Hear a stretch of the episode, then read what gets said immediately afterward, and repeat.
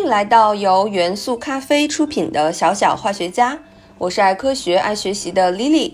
上一期我们讲到了常见的文具铅笔，这一期我们来聊聊铅笔的小伙伴——可爱的橡皮，以及橡皮的近亲轮胎。橡皮是用什么材料制成的呢？橡皮能够擦拭掉铅笔的字迹，背后的科学原理是什么？为什么小小的橡皮竟然和大大的汽车轮胎是近亲？想必小朋友们的文具盒里一定有一块可爱的橡皮吧？软软的橡皮种类繁多，颜色形状各异，但是它们都有一个共同的特点，就是组成它们的材料都是橡胶。橡胶是一种高弹性的聚合材料，分为天然橡胶和合成橡胶两种。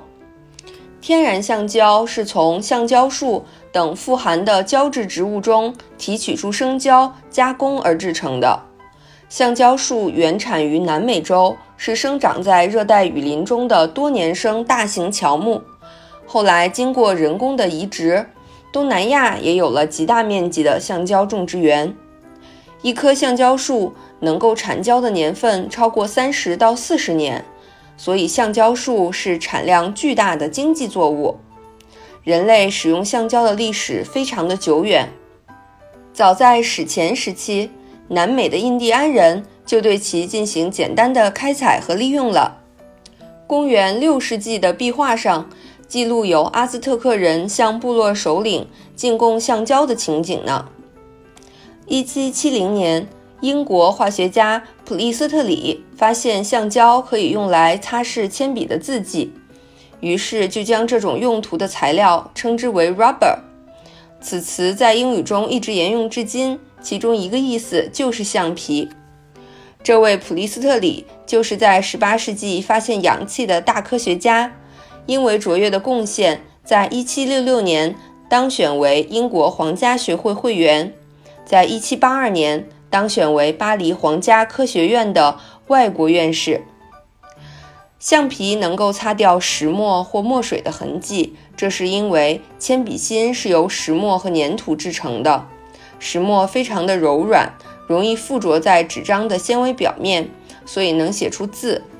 橡皮柔软，摩擦力又大，又有一些粘性，在纸张上摩擦。能够把上面的字迹粘走，而又不损伤纸张表面的一些纤维，因此橡皮可以擦去铅笔的字迹。但是，要是换成圆珠笔、钢笔、签字笔等来写字的话，墨水就会渗透到纸张的纤维内部，这时候橡皮就无能为力了，字迹也就很难擦去了。这就是为什么橡皮可以擦掉。铅笔字迹背后的原理，组成橡皮的橡胶非常有弹性，在很小的外力作用下就会产生很大的变形，除去外力之后又能恢复原来的形状。这是因为在分子结构层面上，橡胶就像一个不规则的绒线团，是由许多小分子紧密不规则的缠绕在一起而形成的。当我们用力拉橡胶的时候，纠缠在一起的小分子就会被拉得松开了一些。当我们松手之后，分子又缩回到它原来的位置上，所以橡胶表现出来比较大的弹性。但天然的橡胶强度其实是不够的，虽然有弹性，但是也很容易被直接拉断，尤其对温度变化非常敏感。气温一高，它就会变得又软又黏。所以初期的橡胶。做成的橡皮擦并不是那么经久耐用，稍有不慎就会损坏掉。为了解决天然橡胶的种种缺点，出生于美国纽黑文的发明家查尔斯·固特异尝试在天然橡胶中加入硫元素。这一举措大大的提高了橡胶的强度，制成了现今大名鼎鼎的硫化橡胶。这是因为硫原子能够把橡胶分子相互连接起来，使橡胶分子由线形结构变为网状的立体型结构。硫化橡胶受热不粘，遇冷不脆，性能十分的优越，所以被广泛的用来制造各种各样的橡胶制品，这也就包括我们橡皮的近亲——大大的轮胎。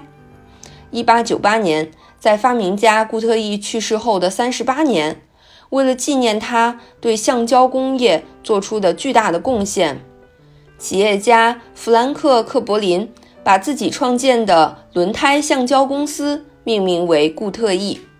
这家至今已有百年历史的公司，已经发展成为世界上最大的轮胎制造商之一了。硫化橡胶的发明。彻底地开启了汽车轮胎领域的创新速度。到了1888年，约翰·邓禄普将橡胶做成管状，包在木质的车轮边缘，然后充入气体。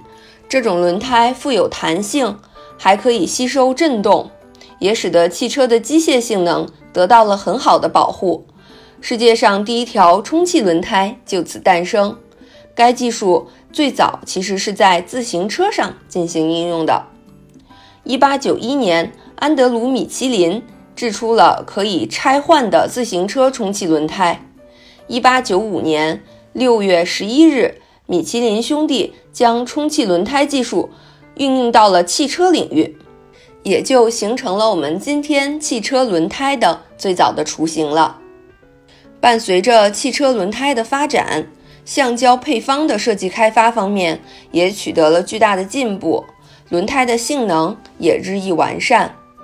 下一次，当小朋友们在街上看到汽车轮胎时，就知道其实橡皮和轮胎是由橡胶制成的亲兄弟呢。按照被发明的年代算起，轮胎可要叫橡皮一声哥哥。好了，今天的小小化学家就到这里。我是爱科学、爱学习的 Lily，小小化学家由元素咖啡出品，喜马拉雅独家播出，期待你的喜欢，喜欢请点击关注哦，我们下期见。